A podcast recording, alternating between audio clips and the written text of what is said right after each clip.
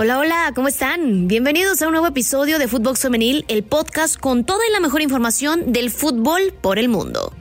¿Qué les parece si arrancamos?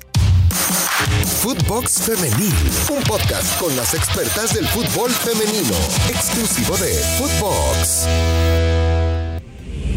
Pachuca sigue a lo grande.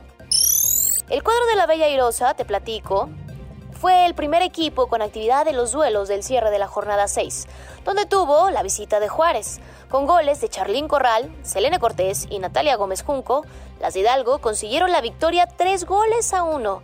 Jennifer García descontó para las de Juárez y con esta victoria siguen en plan grande.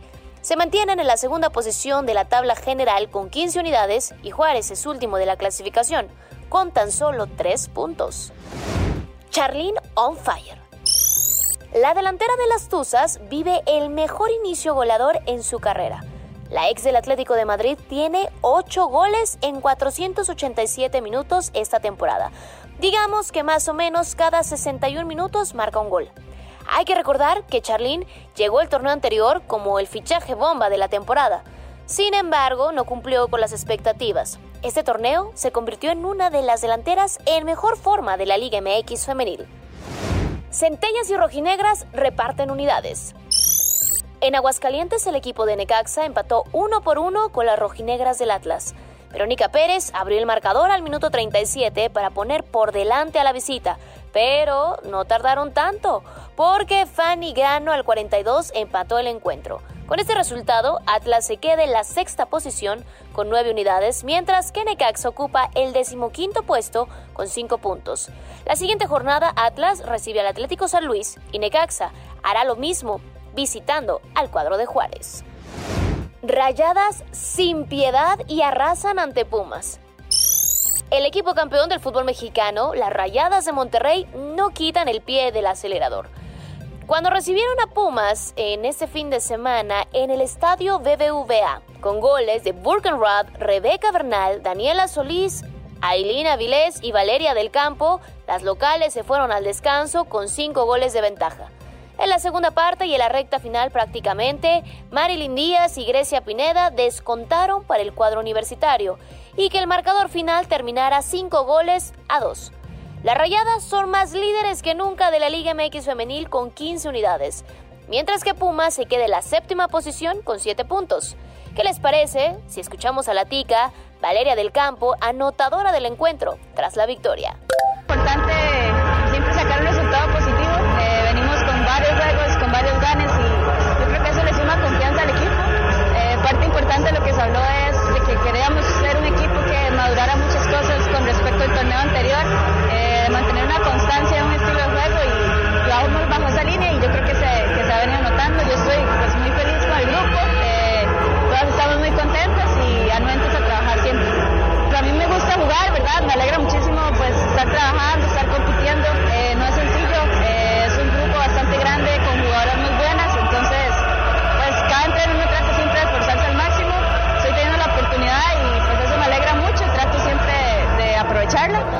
hacer las cosas bien. Hoy pues cayó el gol y me alegra muchísimo, pero me alegra más apoyar al equipo como con estas anotaciones. Y también habló Karina Báez, directora técnica de Pumas, se pronunció después de la derrota. En Caxa tuvimos muchísimas llegadas y no concretamos y en una llegada de las rivales nos meten un gol contra Querétaro, un duelo muy disputado en donde también tuvimos algunas llegadas para poder concretar, pero ese partido no permitimos gol contra Santos, fuimos muy contundentes. Yo creo que sí hilamos juegos en donde quizá nosotros tenemos cierto dominio, progresamos hacia el área rival, pero no terminamos de ser contundentes. El día de hoy prácticamente el primer tiempo no llegamos ni al área de rayadas, fue un juego en donde nos tuvieron en nuestra mitad.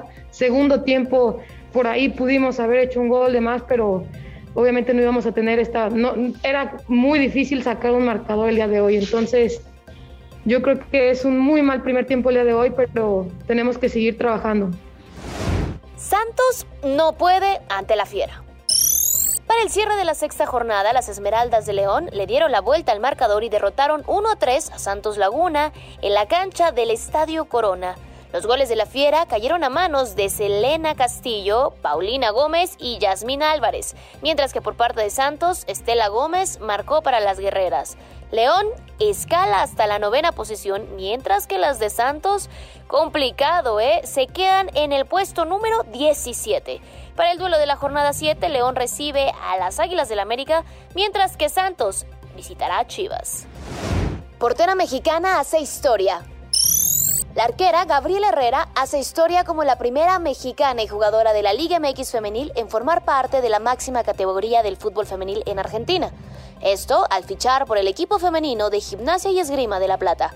Sus inicios fueron con el cuadro del Pachuca. Pasó por el Cruz Azul y finalmente dejó al equipo de Juárez. Su contrato es de un año de vigencia. El nuevo fichaje de las Águilas del América ya entrena en Cuapa. La islandesa y nuevo fichaje del América Femenil, Andrea Ran Hauksdottir, tiene 26 años de edad y es la número 10 de la Selección Nacional de Islandia. Ya tuvo sus primeros entrenamientos en Cuapa y se espera que pueda debutar en las próximas jornadas. Trinity Rodman ya es convocada.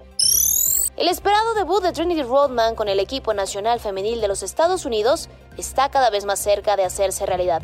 Esto tras la convocatoria de emergencia de la jugadora del Washington Spirit. La hija del histórico basquetbolista de la NBA, Denise Rodman, fue convocada este lunes por el técnico tras una lesión en la espalda por parte de la defensora Abby Dalkemper, a pocos días del inicio de la She Believes Cup, en la que el cuadro de las barras y las estrellas se medirán ante Islandia, República Checa y Nueva Zelanda. En la opinión de nuestra compañera Milena nos tiene la nota del día en el panorama internacional. Escuchemos. Hola, hola, ¿cómo les va? Acá Milena Jimón y por supuesto esta sección tiene que ver con todo lo que ha ocurrido en el fútbol internacional y la verdad que hay dos temas que quería destacar, sobre todo lo que ocurrió en la Copa Asiática Femenina. Es el campeonato de selecciones nacionales de fútbol organizado por la Confederación Asiática de Fútbol y de esta manera sirve como clasificación para la Copa Mundial de Fútbol. Bueno, resulta que China termina firmando una increíble remontada en la final. De esta manera gana a Corea, a la República de Corea. Venía perdiendo 2 a 0 y termina dándole vuelta 3 a 2. Así que de esta manera obtiene un puesto para la Copa Mundial Femenina del próximo año. Y son muy buenas noticias para el fútbol chino. En algún momento, en los 90, supieron ser de las mejores competidoras a nivel mundial. Y ahora dan este golpe sobre la mesa también, ganándole a la República de Corea. Los acompañará igual forma la República de Corea para la próxima Copa del Mundo. Además, Japón se estará metiendo a pesar de no haber tenido una buena competición y un dúo de debutantes que son Filipinas y Vietnam, mientras que Australia, pese a sufrir una sorprendente eliminación en cuartos de final, ya tenía asegurada su presencia como país coanfitrión. Recordamos que van a organizar esa Copa del Mundo junto a Nueva Zelanda. Así que esa inesperada derrota de las Matildas fue emblemática en un certamen donde abundaron las campanadas. Por ejemplo, con Japón, vencedora de las dos ediciones anteriores, como otra de sus víctimas también. Y una de las notas negativas de este torneo es que la India, que era además quien organizaba este torneo, tenía a principio de la competición muchas esperanzas en clasificarse a su primer mundial e impulsar así los ambiciosos planes del país de hacer crecer su fútbol femenino. Pero un desastre que se produjo en forma de un brote de COVID dejó a las locales sin poder alinear equipo para su segundo partido de la liguilla frente a China Taipei y a la postre terminan retirándose del campeonato. Pero bueno, las noticias positivas son dos debutantes en la próxima Copa del Mundo y evidentemente las potencias que mencionamos como Japón, Australia, que es organizador, y China que vuelve entonces a la Copa Mundial. Y hablando de potencias, también quería hacer referencia a lo que ha ocurrido en estos últimos eh, meses, por llamarlo de alguna manera, después de lo que fue la contratación de una gran jugadora que viene haciendo las cosas muy bien. Se trata de Esther González. El Real Madrid, la verdad que fichó a una 10 que es crack. A estas alturas de la temporada, la internacional española entonces ocupa la quinta posición en el ranking de máximas goleadoras de la primera Iberdrola y ha marcado entonces ya 12 goles.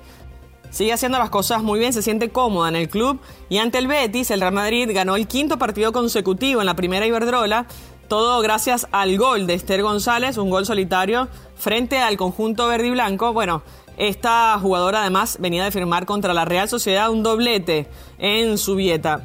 Una jugadora que ha tenido mucha participación en la Liga de España, eh, en primera instancia por el Levante, también se pudo ver su carrera en el Atlético de Madrid.